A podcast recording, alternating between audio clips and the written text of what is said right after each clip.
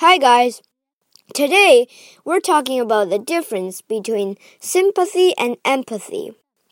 So, sympathy, so both of them is like caring for another person when they're in trouble or they're sad and stuff like that. But there's a difference.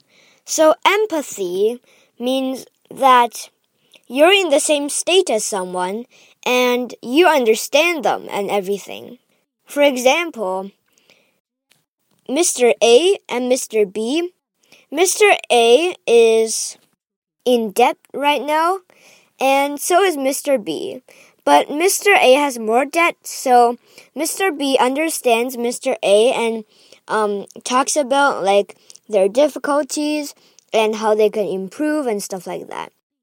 But sympathy is when you're in a better state than someone, but you still care for them. So obviously, sympathy is better than empathy, but they're both good.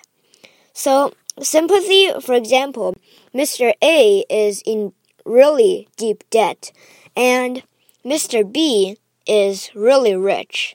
So Mr. B maybe talks about how Mr. A can improve and cares about Mr. A and says nice things to Mr. A and maybe um like lend some money to Mr. A and stuff like that. And after a while Mr. A is good and Mr. A thanks Mr. B and all that process. So here's so that's the difference between sympathy and empathy. Bye and see you next time.